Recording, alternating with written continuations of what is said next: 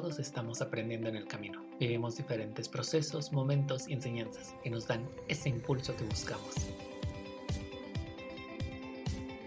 Soy Efra García y aquí en De Tú a Tú quiero compartirte historias, aprendizajes y pláticas con amigos, conocidos, expertos que enciendan la chispa que todos tenemos dentro. Porque nunca sabes a quién estás inspirando. Acompáñame.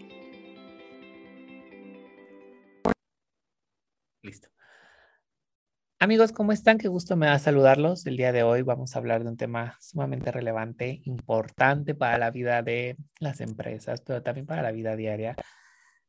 Y justo acabamos de pasar los festejos de el 27 de abril, Día del Diseño Gráfico. Así que creo que es una forma muy padre de cerrar este ciclo de celebración con un invitado especial. Nos vamos a enlazar hasta la ciudad de Oaxaca con Alberto Chagoya, quien es fundador del estudio Chagoya y bueno, nos va a hablar de diseño, sobre cómo emprender un negocio desde la creatividad, muchos temas relevantes hacia la parte de diseño. Yo sé que hay muchos diseñadores que nos escuchan, que también hay mucha gente que luego pregunta, pues, ¿qué hace un diseñador gráfico? ¿O de qué manera me puedo involucrar en el diseño? cómo impacta en las vidas de las personas, etc., etc. Así que, Alberto, bienvenido a De tú a tú, qué gusto saludarte. Hola, Fran, pues muchísimas gracias por tu tiempo, por la invitación. Es la primera vez que lo hago, pero estoy muy emocionado de, de platicarte y de compartir con tu audiencia. Muchísimas gracias a ti por aceptar. La verdad es que eres de muchos de los primeros invitados que tienen su primera vez grabando un podcast y siempre me dicen, es que cómo se hace, cómo funciona, vas a grabar audio, solo es el, o es video. Y les digo, no se preocupen, solo es audio. Y ya, como que se sienten más relajados de que a veces el video te obliga a tenerte que peinar, arreglar, etc., ¿no? Y, y la verdad es que estoy muy emocionado por lo mismo, porque hablar de diseño también es una de mis grandes pasiones, el conocer nuevas perspectivas, nuevas formas de pensamiento pero cuéntanos un poco más de ti, Alberto. ¿Quién eres? ¿Cómo inicias Estudio Chagoya? Bueno, pues, este, hola a todos de tú a tú. Soy Alberto Chagoya, diseñador de información visual, emprendedor digital. Eh, soy Sagitario, por si eso les late. Soy apasionado por el mundo editorial y del diseño y bueno, como dices, tengo mi estudio digital, que es el estudio Chagoya, Vivo aquí en la hermosa ciudad de Oaxaca y eres bienvenido cuando, cuando gustes. Eh, desde aquí trabajo creando identidades de marcas, piezas editoriales como libros, manuales de branding o diseñando contenido para Instagram. Eh, para empresas y emprendedores, ¿no? Pues de México y del mundo. Así que algunos de mis servicios son esos, branding, diseño editorial y creación de contenido. Eh, ¿Cómo inicio el estudio? Pues literalmente, y suena cliché, pero así fue, inicié de ceros y con una pluma y hoja en blanco, ¿no? Ahí fui poniendo como las ideas de lo que quería o no hacer. Y pues claro, ahí viene la parte más difícil de empezar un negocio digital que ofrece servicios, porque aunque sabía lo que iba a ofrecer, por otra parte no tenía idea de cómo echar a andar un negocio.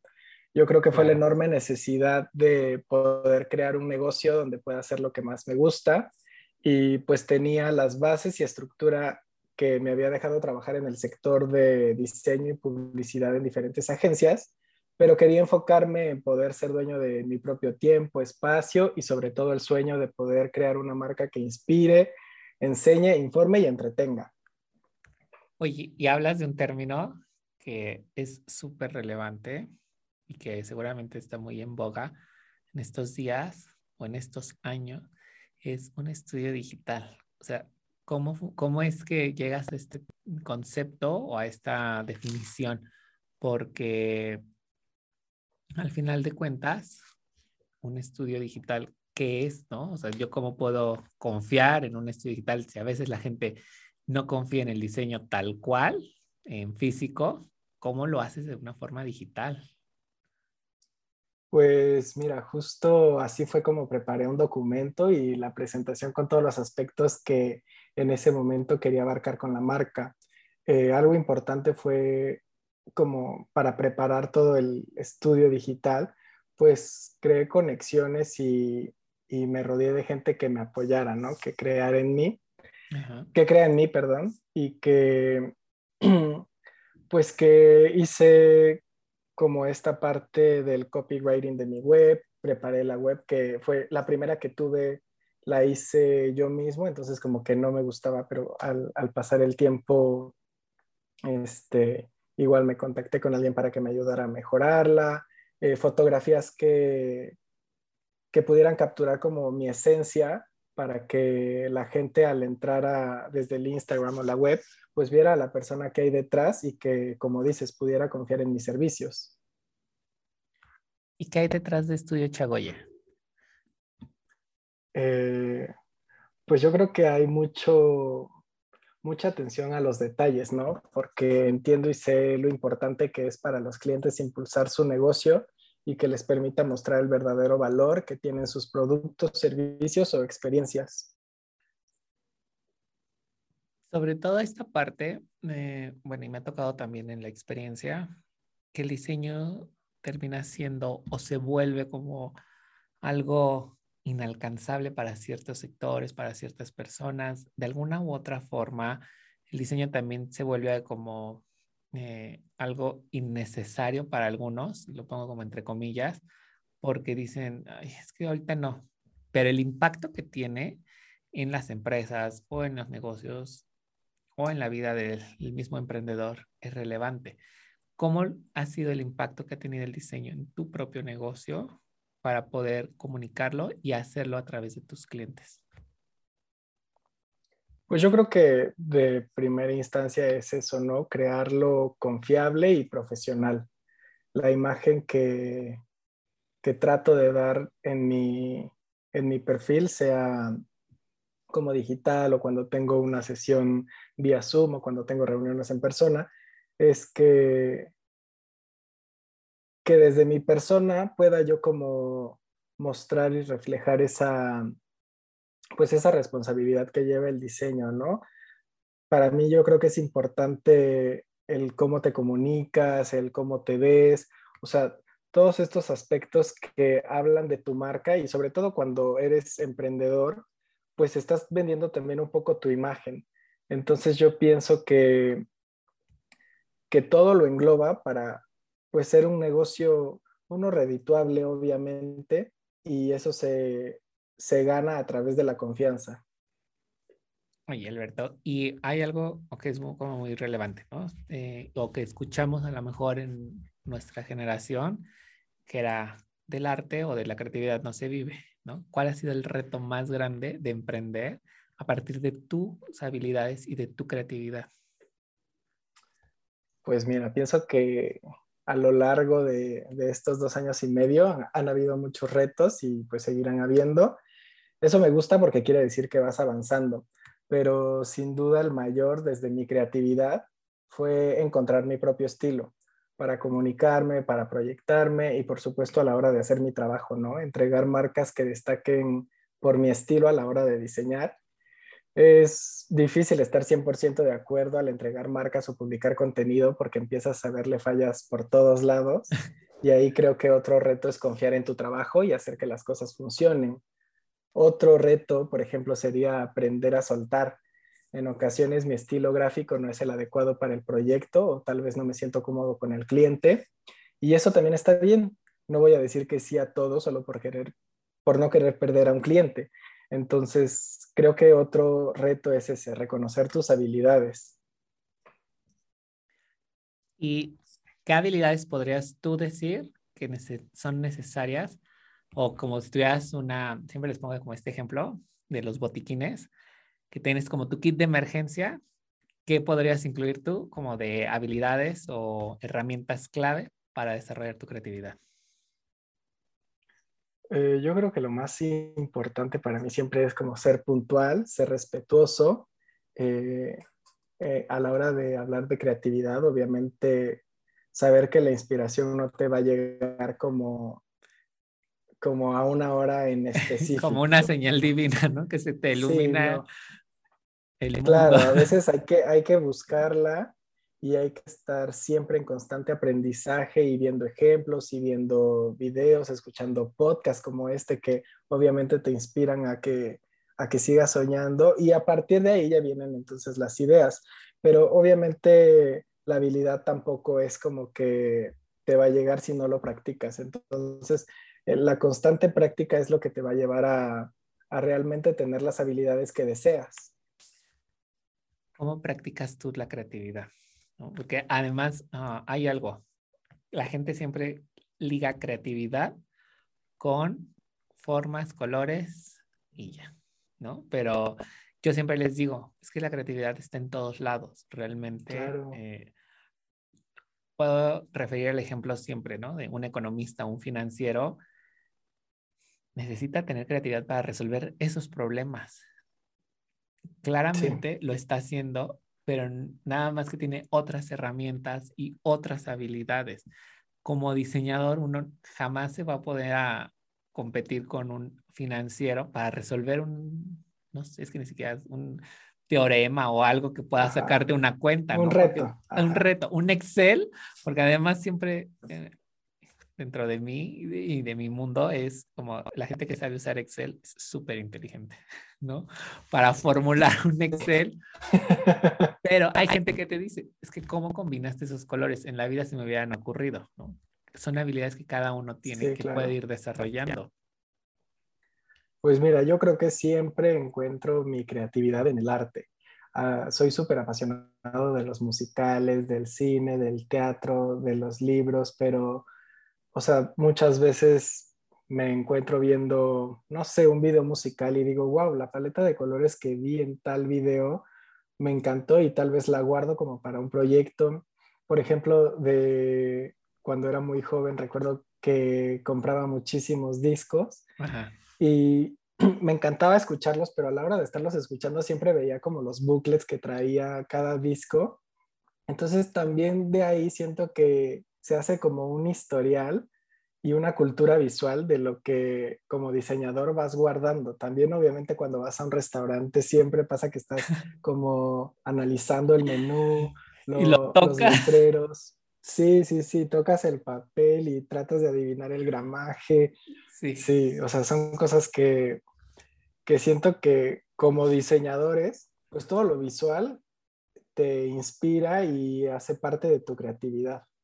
Y acabas de mencionar una palabra súper padre o una, un concepto que es cultura visual. A mí me pasa mucho que yo le tomo fotos a todo, ¿no? Así de, ya después voy depurando, esta me sirve, esta no, esta no. Antes lo hacía, cuando era niño tenía una cámara de Tasmania y le tomaba fotos a todo. Mi papá es que no, desperdicias el rollo. Entonces, bueno, otra historia. Pero ahora con el teléfono le tomas foto a todo. Yo le tomo foto o hago screenshot de lo que veo y lo voy guardando y voy creando como mis propios eh, boards o mis propios tableros y ya digo, esto me sirve, esto no, porque puede servirme para en algún otro momento o colecciono cosas. ¿Cómo desarrollar esta cultura visual, ¿no? Para todos, o sea, no nada más para la gente que se dedica al diseño, sino para todos. ¿Qué tan relevante puede ser? Pues yo creo que todos, este, efectivamente, como dices, ¿no? Tal vez no ir tomando fotos, pero sí ir como apreciando los detalles en lo que nos rodea.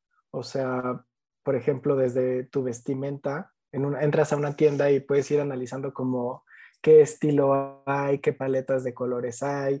Eh, inclusive cuando estás viendo una serie, ¿no? Siempre como que siguen tendencias y ahí vas viendo como los estilos de las tipografías que hay en los títulos, en las portadas. Entonces yo creo que viendo detalles en todo lo que nos rodea, ahí es como podemos ir aprendiendo y desarrollando estabilidad. Oye, Alberto, ¿y qué mitos te has encontrado alrededor del trabajo creativo? Pues justo cuando iniciamos esta charla, eh, mencionabas el que todos sabemos dibujar o como diseñadores todos sabemos dibujar. Yo creo que ese es el mito como con el que todos batallamos, porque inclusive yo que me dedico mucho a esta parte de branding y de bocetaje, pues no, no siempre dibujo lo que quiero, ¿sabes? O sea, tengo una idea clara, llamémosle así, pero a la hora de dibujarlo no está como en mi cabeza y a la hora todavía de plasmarlo en la computadora, pues menos, ¿no? O sea, es como que yo creo que ese mito de que todos sabemos dibujar, pues no, porque obviamente nos faltaría como mucho tecnicismo de lo que es un artista que se dedica a la, a la pintura y al dibujo, pero bueno, pues obviamente unos bocetitos rápidos, pues sí, sí pueden salir. Otro mito sería que no es un proceso largo el, el diseño, lo que conlleva el diseño, ¿no? Y por ejemplo, esta parte yo la dejo muy clara en mis reuniones, en mis primeras reuniones con los clientes, que pues es un, un, proceso que claro que lleva tiempo, de semanas o incluso meses, para llegar al resultado al que, al que ellos quieren, ¿no? Desde conocernos, el bocetaje, la presentación eh, y pues obviamente la entrega final y dentro de todo eso, pues los cambios que siempre aparecen. Entonces, pues ese sería otro mito, ¿no? El que no es un proceso largo, claro, claro que es un proceso y muy largo. Este, otro que se me ocurre ahorita es que los diseñadores trabajan mejor de noche. Y Cero, pues, yo te duermo a las 10 de la noche. Claro, yo ahí también no estoy tan de acuerdo. Sí tengo muchos compañeros y colegas que en la noche es cuando tienen sus mejores ideas y me ha llegado a pasar en la que, o sea, me despierto y anoto algo rápido, pero yo la verdad soy prefiero mil veces despertarme, no sé, a las 6, 7 de la mañana. Y de 7 a 10 es cuando más ideas tengo y cuando más me aplico y como que cuando trabajo mejor. Entonces, igual es otro mito de los diseñadores que no creo que siempre aplique. Y había, en algún momento había escuchado a alguien decir, ¿sabes qué? Es que enfoca tu creatividad en los momentos en los que tú sientas que llega. ¿no? Como bien decías, eh, tenemos diferentes actividades y seguramente también haces actividades administrativas, de pagos, etc., que son como muy mecánicas en algunos casos. ¿De qué manera puedes acomodar esto? Bueno, eh, en el reportaje o el audio decía, tú acomoda, o la persona que hablaba, tú acomoda tu creatividad a los tiempos que a ti te funcionen. Si a ti te funciona en la mañana, dedica toda la tarde a hacer facturas, a hacer pagos, a hacer ta, ta, ta, o ciertos días de la semana que te impliquen también esas actividades. Porque entonces vas a fluir de mejor manera. Pero si tú fluyes mejor en la noche, pues entonces enfoca tu creatividad en la noche y en la mañana resuelve todo lo que es administrativo o muy mecánico, ¿no? Como muy automatizado. Sí, estoy completamente de acuerdo. O sea, yo creo que a cada uno le hace como una función distinta y diferente como el tiempo. Entonces, por ejemplo, yo antes eh, no tenía quien me ayudara con el proceso, como dices, de las facturas y todo este tema con, como más técnico. Entonces, yo lo hacía, por ejemplo, todos los lunes. Cada semana, todos los lunes, yo dedicaba como la mañana para, para hacer las facturas para enviar los mails, para hacer como estas videollamadas y conocer a los clientes, para responder todo lo que no tenía que ver con el lado creativo. Y a partir de martes empezaba ya como con mi proceso de diseño. Oye, y algo que acabas de decir, ¿no? De, de manera muy implícita viene la organización. ¿Son organizados los diseñadores o son un desastre, ¿no? Para organizarse.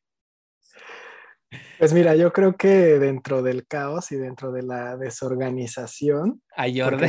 Sí, hay, un orden, como que sabes en dónde está cada cosa, en, tus carpetas, en tus archivos, o sea, puede ser que entres a, la computadora de un diseñador y no entiendas qué está pasando, pero el diseñador sí va a saber eh, como que cada cosa tiene su lugar.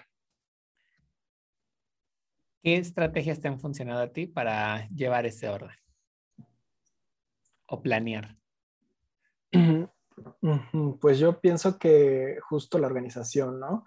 O sea, como te comentaba, si los lunes los voy a dedicar para las videollamadas y para las facturas, pues los martes a lo mejor comienzo con la presentación, con el bocetaje, con el mood board.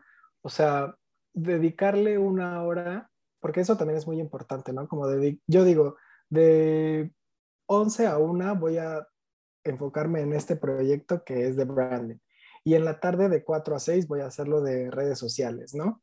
Entonces, como ir organizándote e ir separando también como por, pues por materias, digamos, ¿no? O sea, como por sectores de lo que tienes que hacer tampoco como para revolver y, y pues ir acabando. Yo siempre pienso también que eso es muy importante, como ir dándole fin a las actividades, porque si no, también la cabeza, o sea, se vuelve loca y aunque te vayas a comer o a descansar un rato, está tu mente pensando que, en lo que tienes que llegar a ser y en lo que tienes que mejorar.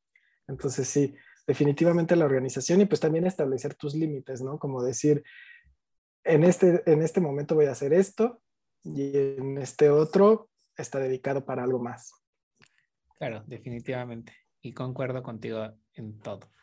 Esto porque si el trabajo creativo puede ser muy padre, pero te genera mucho caos. Y si no encuentras como una línea o vas limpiando el camino dentro de este caos, puede que el trabajo nunca salga, porque además, no sé si te llega a pasar, eh, uno se vuelve demasiado perfeccionista y nunca ve el resultado final de las cosas, pero también poner ese límite de decir, hasta aquí llega lo que sigue. Claro, yo creo que ese también es otro reto del emprendimiento, ¿no? O sea, como aprender a respetar el, el tiempo, el trabajo y establecer como límites claros y respetuosos en la forma de trabajo. O sea, si hay que hacer ajustes, tiempos de entrega, procesos, facturación, por más obvio que sea, también hay que escribir como cada detalle en un documento, contrato o cotización para que no haya malos entendidos y sea una colaboración sana por ambas partes. Para todos, claro, y que pueda ser una relación duradera en su momento. También, también es, muy importante, cuidar eso, sí. Y dando, eh, tocando este tema, vamos a dar pauta a entrar a, esta, a, este apartado que era como muy específico de este podcast. ¿Cómo generas el trabajo a distancia, no? ¿Cómo es ¿Por qué es importante? ¿Cómo surge tu necesidad de no quedarte nada más en tu zona? Porque además vi un restaurante que hiciste, bueno, la identidad de un restaurante que hiciste, que quedó hermosa, me encanta la tipografía, ah, la parte de los menús, lo amé y, y, ha sido como algo muy sonado en los últimos años, pero que no toda la gente sabemos por dónde se inicia, cómo se inicia, cómo empiezas a abrirte a nuevos eh, horizontes. Pues mira, la mayoría de los proyectos en los que he trabajado son a distancia. Eh, pues este proyecto, el estudio, inició cuando la pandemia estaba como a tope y por salud todo fue pues obviamente vía Zoom, ¿no? Yo creo que eso es lo padre de las redes sociales, y pues que me ha permitido entregar marcas en Ensenada, como mencionabas, en Cancún, Ciudad de México, en San Diego, Washington, Guadalajara, inclusive Canadá. La más reciente fue para Tabasco. Entonces yo creo que pues las redes sociales han permitido como ese contacto directo que, que vean tu trabajo, que te expongas y que así vayan llegando como por recomendación o por visibilidad a ti.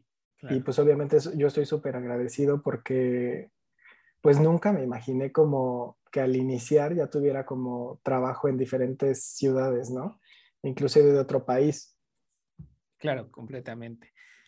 ¿Y cómo se lleva este tipo de relaciones con clientes y hasta proveedores? Porque me imagino que hay que tener esta lista como de proveedores o esta serie de contactos para que te puedan resolver. Claro, pues primero con los clientes, a mí me gusta crear conexiones reales y espacios en donde ambas partes se sientan bien, ¿no? En la primera sesión me gusta comenzar por saber sus intereses, qué les gusta, por qué lo hacen y a partir de eso ya ir llenando como las preguntas más técnicas de lo que la marca requiere. En cuanto a proveedores, pues la cosa es un poquito más complicada, obviamente, cuando, porque trabajo eh, aquí en Oaxaca y también en Puebla. Cuando me encuentro en Puebla, pues sé perfecto dónde encontrar como las cosas y materiales que necesito, ya sea de imprenta, empaques, sellos, papelería, letreros. Sin embargo, obviamente la situación es distinta en Oaxaca por ser una ciudad más pequeña. Hay pocos lugares donde pues encuentro material a veces, ¿no? Obviamente cuento con los de confianza, pero pues me gusta la variedad y la mayoría de veces tengo que buscar bastante, porque muchas veces sucede que aquí los lugares donde tienen lo que se necesita, pues hacen lo mismo, se dedican a lo mismo que yo. Entonces, obviamente por competencia, pues prefieren como no, atenderte de la, sí, no atenderte de la misma forma, pero bueno, pues todo se resuelve, ¿no? No me había, no había escuchado esa parte de cómo se vuelve como tan competitivo que... Sí. Que además Inclusive el mismo Instagram. Sí, claro, definitivamente. Alberto, ¿cómo es tu proceso creativo ¿no? para el desarrollo de una marca o es un proceso diferente para cada uno de, las, ah, de los apartados que tienes en tus, de los servicios que ofreces? Eh, la mayoría es como una dinámica, digamos que igual. Eh, yo lo divido en cuatro partes, que es el descubrimiento, la creación, los ajustes y pues una entrega feliz le llamo yo, ¿no? Entonces en el descubrimiento, Sí, en el descubrimiento, pues lo más importante para mí es entenderlos y a través de un cuestionario aterrizamos la estrategia que voy a utilizar para su marca. En la creación, ya después de conocernos, voy a como traducir la visión en una identidad visual que represente al negocio y que sea atractiva para, pues, para sus clientes ideales. Y en los ajustes, eh, la forma de, de mi trabajo consiste en entregar la identidad hasta que el cliente pues esté contento con el resultado, así que hago los ajustes y cambios necesarios para que la marca pues quede increíble y bien diseñada. Ya en la entrega, obviamente de acuerdo a las necesidades de pues del cliente y del paquete o del servicio que hayan contratado, pues voy a, a, a entregar todo digitalmente para que pues puedan echar a andar su negocio. Oye, algo que es como súper relevante que acabas de decir pues, es la parte de la entrega, ¿no? Y me encanta el término que ocupas de entrega feliz, se me hace muy eh, adorable, pero además como muy parte del branding, porque además para quien nos esté escuchando, corra a, Instagram a ver el perfil de Estudio Chagoya. Es súper, súper cool y compartes mucha información que es relevante, no solamente para clientes, sino también, por ejemplo, apoyo como diseñador he dicho, wow, qué maravilla, me encantó cuando compartiste las tipografías de Navidad. Dije, o sea, nunca me hubiera imaginado que esto pudiera existir. O como que a veces la, visión se vuelve tan cerrada. Claro. En todas estas fases van de la mano también una cuestión que es muy relevante, ¿no? Y que me gustaría recalcar eh, en este podcast, el diseño se paga, ¿no? Que a veces la gente como de, bueno, pero ¿me puede hacer un dibujito? Y ya. Pero es trabajo. El diseño sigue siendo trabajo, sigue siendo una profesión y que no lo demeritemos. ¿Cómo llevas a la par las cuestiones de presupuestos, cotizaciones, pagos, los divides por fases, no sé? Sí, pues obviamente desde, la desde el primer contacto eh, tengo esta forma de en que les mando pues obviamente mi cotización con, con, los servicios en los que describo todo, inclusive tengo un apartado que es como un glosario de diseño para que ellos entiendan los términos más técnicos. Y aparte de eso, pues tengo, les explico como la forma de trabajo y los términos de pago, porque obviamente pues al principio eh, o me quedaban debiendo o no recibía el anticipo o entregaba y meses después me querían terminar de pagar. Ajá, efectivamente. Entonces, pues obviamente sí considero muy importante que, que nos aceremos como diseñadores, pues por una parte legal, ¿no? Al principio puedes como no tener para el registro de tu nombre, pero eventualmente pues sí considerarlo y ser muy claro con el tema de qué es lo que ofreces, tiempos de entrega, forma de trabajo, sobre todo en el caso de negocios que ofrecen servicios. Y pues sí, crear un acuerdo en el que ambas partes estén conscientes de lo que van a dar y recibir. Y cuentas estas historias sobre gente que no te paga, que gente que te quiere pagar después, que son cosas que nos ha pasado a todos los que hemos estado en el mundo del diseño o que trabajas y tu trabajo ya se fue, nunca te pagaron, pero ya lo usaron. Sí. ¿No? Y es algo que pasa cuando vas iniciando qué manera vas generando, por ejemplo, un contrato, ¿no? Te asesoras legalmente o lo creaste tú y ya después lo, lo desarrollaste o lo puliste, no sé. Sí, pues al principio obviamente yo lo que hacía era como en, en la misma cotización, como poner los, los puntos que yo consideraba que eran muy importantes, como sobre todo para pues recibir este, pues el intercambio, ¿no? Obviamente. Pero sí, o sea, ya eventualmente, como mencioné hace un momento, pues sí, mejor verlo con alguien que sea experto en el tema y que te pueda asesorar en todo lo que tú necesitas y pues así obviamente proteger tu trabajo. Claro, completamente. ¿De qué otros em, profesionales te has tenido o de qué otras áreas te has tenido que rodear tú al momento de crear una, un espacio creativo, ¿no? un estudio creativo? Que han sido como, o que sean tus pilares y apoyo. Pues sí, o sea, igual lo mencioné hace un momento y yo creo que para iniciar un negocio, el que sea, tienes que estar muy consciente que hay que invertir tiempo y obviamente dinero, ¿no?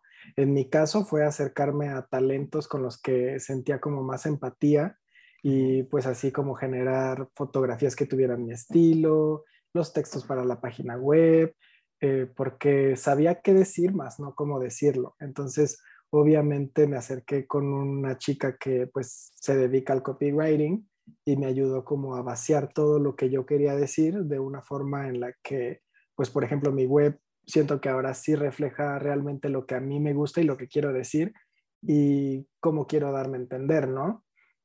Entonces, pues sí, es como crear estas redes de conexión donde que a ti te funcionen, ¿no? Porque, por ejemplo, no va a ser lo mismo para un restaurante o para una marca de joyería, pero sí tienes que identificar como ciertos, pues ciertas personas o marcas que te puedan ayudar a, potenciar lo que realmente quieres mostrar. Y ahora que tocas, por ejemplo, este tema de copywriting, creo que es súper importante. Y en el, podcast de la temporada pasada tuvimos a una invitada hablando de esto. Yo no conocía del tema. Y la verdad es que te vuela la mente cuando te empiezan a hablar de eso, porque uno piensa, ay, pues nada más es escribir textos o, ay, me siento y lo hago, pero tienen una clave, un trasfondo muy relevante. ¿Qué otras áreas han sido relevantes para ti? No sé, la parte administrativa, la parte contable. ¿Las llevas a tú mismo o, por ejemplo, para toda la gente que nos escucha, que pudiera pensar en su negocio de diseño o que pudiera decir, bueno, me llama la atención estudiar diseño, pero ¿qué se hace después? Porque todavía puede ser como muy dudoso qué hace un diseñador, ¿no? Eh, sí, sí, sí, obviamente la parte administrativa y bueno, la parte de contaduría, si es que así se dice, creo que sí, ¿no? Este, ahí sí me ayuda. Finanzas y contabilidad, ¿no? Sí, sí, las finanzas sí me ayuda una persona, la verdad que solo se dedica a eso, eh, pero la parte administrativa la sigo llevando yo. Y también por esta parte en la que, pues yo tengo la idea clara de a dónde quiero llevar el, el estudio, ¿no? O sea, no puedo como entregarle el barco a alguien más. Una, bueno, ahorita porque obviamente pues lo redituable no alcanzaría. Eventualmente en algún momento sí me, me gustaría llevarlo a esa parte, pero por ahora como que siento que con pasos pequeños voy dirigiéndome hacia donde yo quiero llegar o estar. Entonces sí, esa parte administrativa, creativa y de, pues literalmente de talacha, todo lo estoy haciendo yo. Alberto, eh, qué padre la forma en la que has crecido. Yo te encontré literal de alguien compartió tu perfil, eh, yo me puse a stalkear y tengo meses siguiéndote. Y algo que me encanta es la forma en la que compartes el contenido. Ya nos explicaste un poco sobre el estilo, sobre la forma y cómo darle personalidad a, a tu estudio, a tu marca. ¿Qué te inspira a poder crear este contenido, ¿no? a poder compartirlo? Pues a mí me inspira sobre todo el que sea contenido que enseñe, que informe y que entretenga, porque tengo muy claro que, que tengo dos sectores ¿no? dentro del perfil.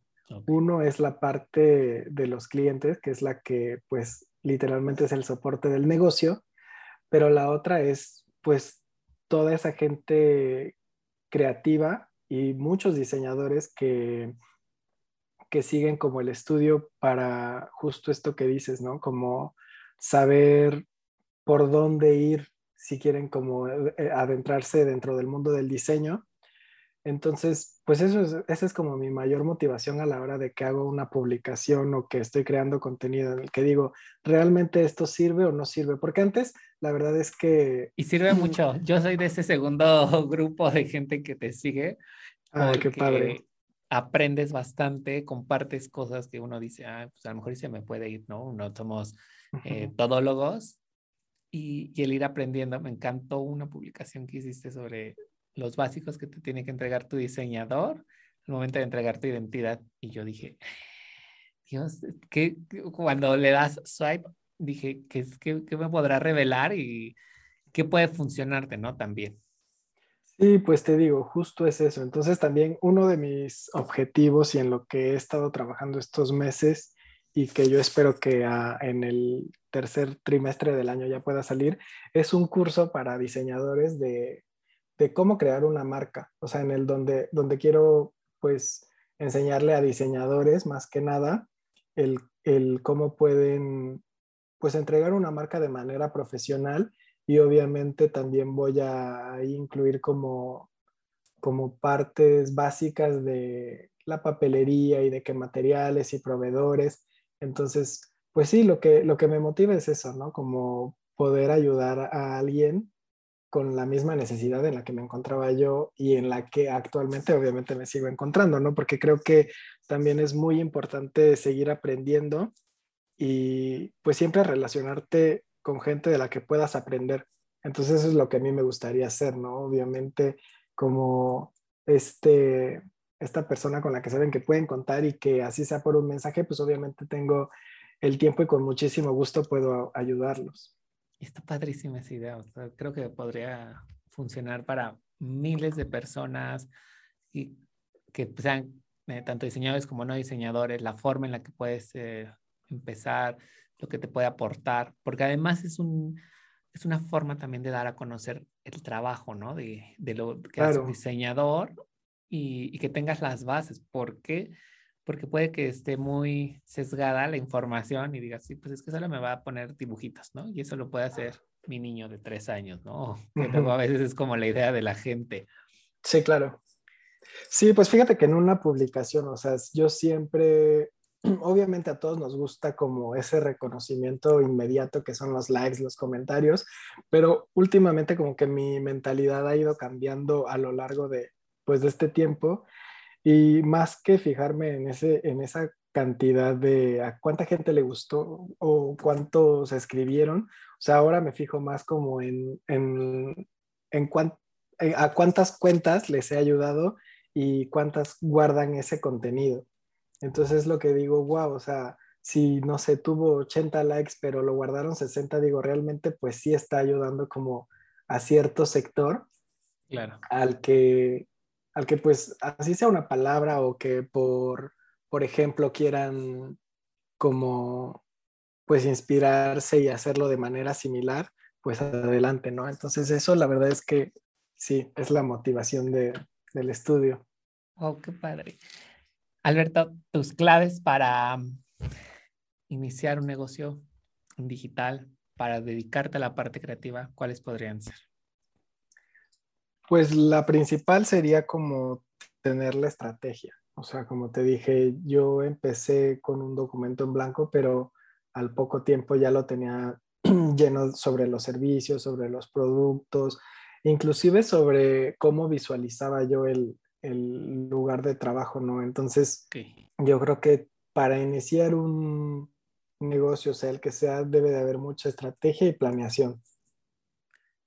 Y también la parte que les dije hace rato, o sea, inversión. Si no hay inversión, la verdad es que no puede haber de vuelta. O sea, porque muchas veces pensamos que ya voy a vender un vasito y, con eso va a regresar como la, la, la inversión del vasito, pero no es solo eso, o sea, también en publicidad, en fotografía, en, todo, en todo hay que invertir tiempo y obviamente dinero.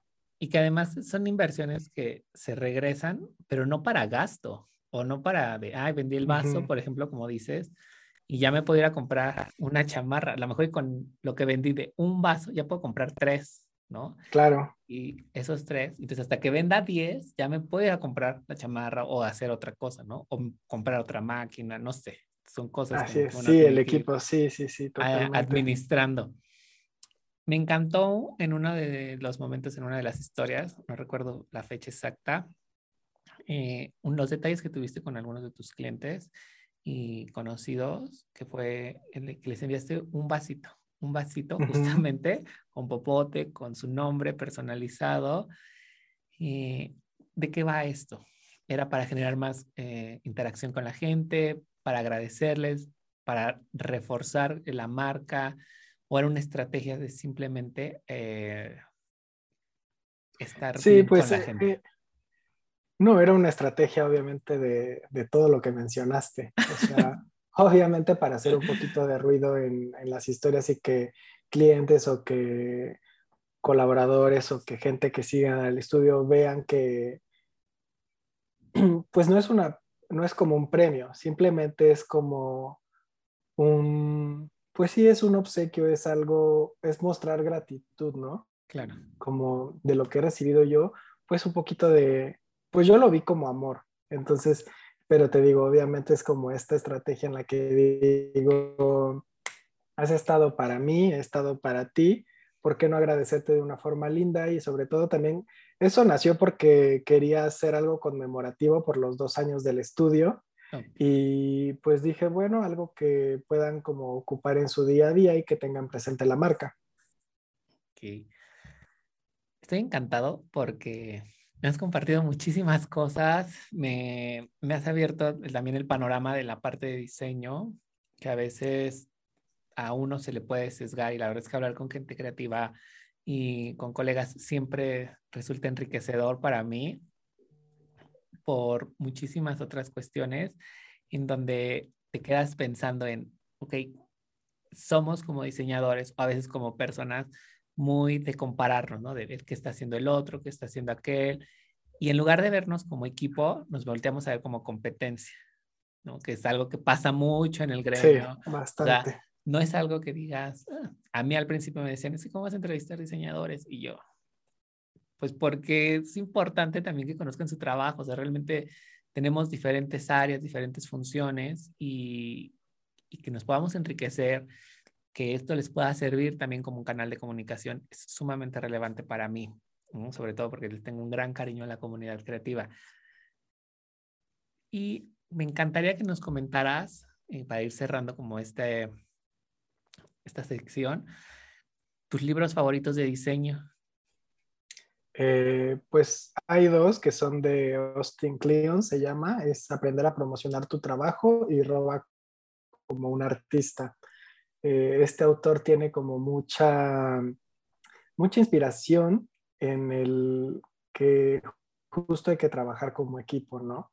O sea, que la idea viene de una idea y que no importa, como mencioné hace ratito, o sea, si parece que, a lo mejor el trabajo es como similar. O sea, tú inyectale tu estilo, tú crea tu propio estilo, pero obviamente todo surge a partir de una idea y este autor te, pues como que te da ese valor para que te atrevas a hacerlo. ¿Tus cuentas favoritas o las cuentas que más te inspiran? Ay, pues hay muchísimas, obviamente. Eh, bueno, una de mis todas, son todas las que tengas. Inspiración. sí, hay una que se llama Angie Guerra, me encanta esa cuenta porque es como una chica que es muy eh, apasionada por todo lo que tiene que ver con las manualidades y bueno, eso me gusta. Eh, también me gusta mucho la cuenta de Patti Cascar porque bueno, ella es este, una compañera mía, pero obviamente amo, amo todo lo que ha hecho con su marca. Eh, también me gusta mucho la agencia Rosa de España, Mexican Studio. Eh, sí, son las, como las cuentas que ahorita me vienen a la mente y que amo su trabajo. fan de Pati, o sea, realmente cuando empecé a hacer diseño gráfico, me, acorda, me acordaba mucho de una imagen que tenía de que le entregaban su título, la guardé por el resto de mi carrera porque dije, es que un día me va a pasar a mí. Ay, qué padre, sí, aparte es súper agradable, es muy linda y sí, pues su trabajo es maravilloso, ¿no? Y además algo que me encanta es, por ejemplo, esta parte que tienes de mencionar otras cuentas, porque no toda la gente luego lo quiere hacer, ¿no? Como de, ah, se queda como muy, eh, no, pues no, no tengo ganas de hablar del trabajo de alguien más. No es que hables del trabajo de alguien más, sino que también lo puedes recomendar como creativo, porque te inspira a ti y abre la posibilidad a nuevas cosas. Alberto, ¿qué le puedes decir a la comunidad creativa que aún le da como miedo, temor, calamidad aventarse? Pues yo creo que siempre nos va a dar miedo. O sea, el miedo es como esa emoción a, lo desconocido, pero no por miedo vamos a dejar de hacer las cosas. Entonces, recuerden que eh, pues son los únicos responsables de darse la vida que desean. Entonces hay que atrevernos. ¿Y dónde pueden encontrar Estudio Chagoya? Si quiero un diseño, una identidad, contenido para redes, una asesoría, no sé qué más. Claro, este, pues pueden encontrarme en mi página web estudiochagoya.com, en Instagram como estudio.chagoya, también en Twitter o en Facebook. Y finalmente, me encantaría preguntarte, ¿qué te ha dejado a ti como persona el trabajo creativo? Eh, yo creo que el, como lo mencionaste, ¿no? El ser valiente, o sea, atreverme a, a vender mis, diseños desde mi creatividad, pues creo que requiere de mucha valentía y también el exponerte, ¿no? O sea, sea un nicho pequeño, sea grande, o sea, te estás exponiendo y, y eso es lo que me ha dejado, yo creo, la valentía.